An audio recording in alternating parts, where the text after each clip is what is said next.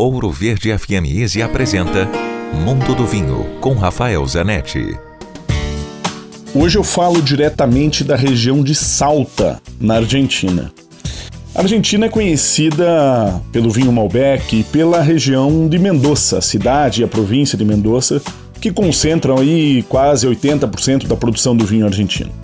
Mas essa região onde eu estou, no norte da Argentina, vem despontando como uma nova uma nova área de vinhos de altíssima qualidade. Salta é a província, também é a cidade. É uma região muito bonita, com deserto, com montanhas, com muito turismo de aventura, com estradas lindas, que os motoqueiros gostam muito, é um belo passeio. É, mas a região dos vinhos não está exatamente na cidade de Salta, está a 150 quilômetros de Salta, na cidade de Cafayate nessa cidade que está entre 1.500, a partir de 1.500 para 1.700, 1.800 metros de altitude, é onde estão os principais vinhedos de Salta, que nós vamos falar mais nos próximos encontros sobre eles. Dúvidas, escreva para mim. Rafael com ph, grupovino.com. Se beber, não dirija.